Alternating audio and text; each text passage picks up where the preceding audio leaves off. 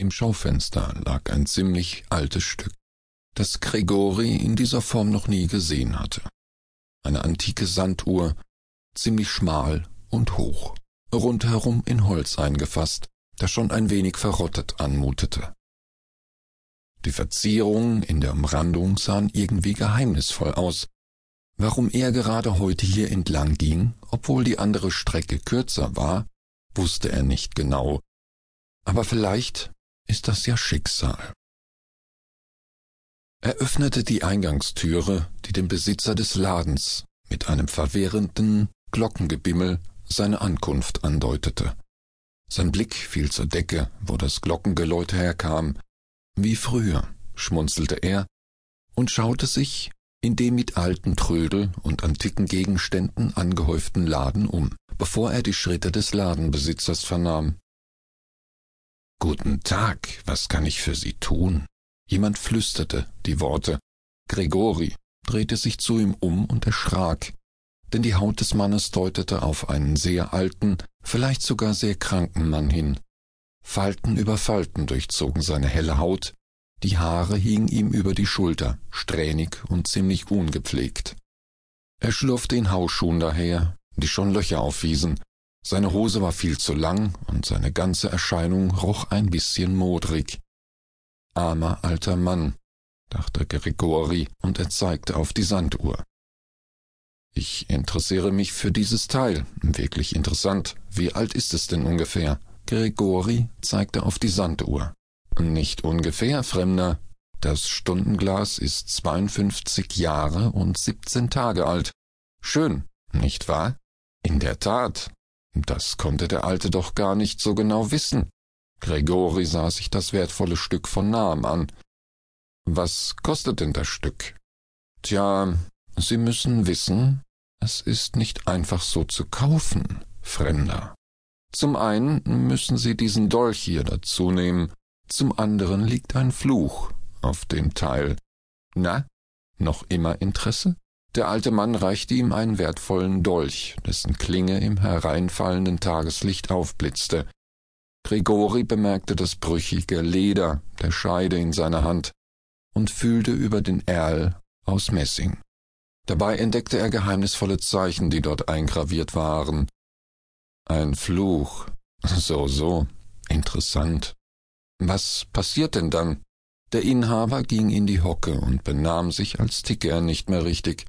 Das sagt Ihnen das wertvolle Stück schon selbst. Ich darf es Ihnen nicht verkaufen, aber ich könnte es Ihnen für eine geraume Zeit überlassen. Sagen wir ein paar Wochen. Gegen eine Gebühr von fünfzig Euro? Okay. Der alte Mann sah aus, als fiele er gleich in einen immerwährenden Schlaf. Gregori überlegte nicht lange. Die Hauptsache ist, ich kann das Stück erst einmal mitnehmen. Der Dolch macht sich sicher auch gut bei mir, und der Fluch, albernes Geschwätz eines alten, verwirrten Mannes. Als Gregori den Laden verließ, konnte er nicht mehr sehen, wie der alte Mann die Hände zum Gebet faltete und ängstlich gen Himmel blickte. Die antike Sanduhr bekam einen Ehrenplatz auf der Kommode bei Gregori zu Hause. Richtig edel sah sie aus, Seit seiner Kindheit liebte er Sanduhren und es gab sie in unzähligen Ausführungen. Nun wollte er sich eine Sammlung zulegen und mit diesem außergewöhnlichen Stück beginnen. Grigori befestigte noch den Dolch an der gegenüberliegenden Wand. Schick, dachte Gregori, so habe ich gleich zwei neue Errungenschaften, und in einem Monat sehen wir weiter. In der Hoffnung, der Ladenbesitzer würde sich an die Frist sowieso nicht mehr erinnern, setzte er seinen Tagesablauf fort. Einige Abende später saß er vor dem Fernsehgerät und döste vor sich hin, bis er in den Schlaf fiel. Irgendetwas weckte ihn in der Nacht. Als er zur Uhr sah, war es genau null Uhr siebzehn. Das Licht des Vollmondes schien auf die Klinge des Dolches, spiegelte sich von dort auf die gegenüberliegende Wand und Gregori traute seinen Augen nicht. Dort erschien ein Kreuzzeichen und die Zahl 236. Er rieb sich verwundert über seine noch müden Lieder, konnte seine Wahrnehmung aber nicht wegwischen. Er stand tatsächlich dort, wie von Geisterhand auf die Wand projiziert, gestorben 236. Er wiederholte laut das Geschriebene, als sich das Mondlicht auflöste, verwischte auch die Schrift und verschwand spurlos in der Nacht. Wie von Geisterhand drehte sich das Stundenglas von alleine herum, und die Sandkörner begannen zu rieseln. Fluch, das Wort kam ihm sofort wieder in den Sinn. Ob doch etwas an der Geschichte war? Der alte Mann hatte in dem Laden noch etwas vom höchstens dreimal das Glas wenden genuschelt. Sollte der Fluch nicht in Erfüllung gehen, würde der Sand fest und die Körner könnten nie mehr rieseln. Erst einmal untersuchte Gregori den Dolch, vielleicht war dort etwas eingeritzt, das vom Mondlicht wiedergespiegelt wurde. Doch nichts, nichts war an dem Dolch ungewöhnlich oder verändert worden. Wo das wohl hergekommen ist?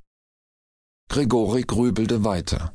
Was ihm die Zahl 236 und das Sterbezeichen sagen wollten, eigentlich kannte er das Zeichen nur aus Todesanzeigen oder Grabsteinen.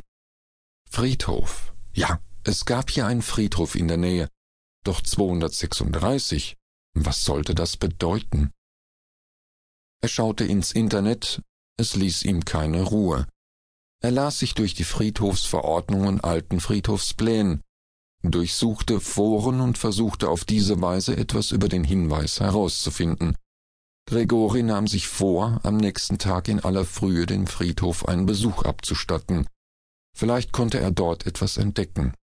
Er fand es spannend, dem Phänomen auf den Grund zu gehen, obwohl er sich nie hätte vorstellen können, dass er einen unwirklichen Hinweis nachging.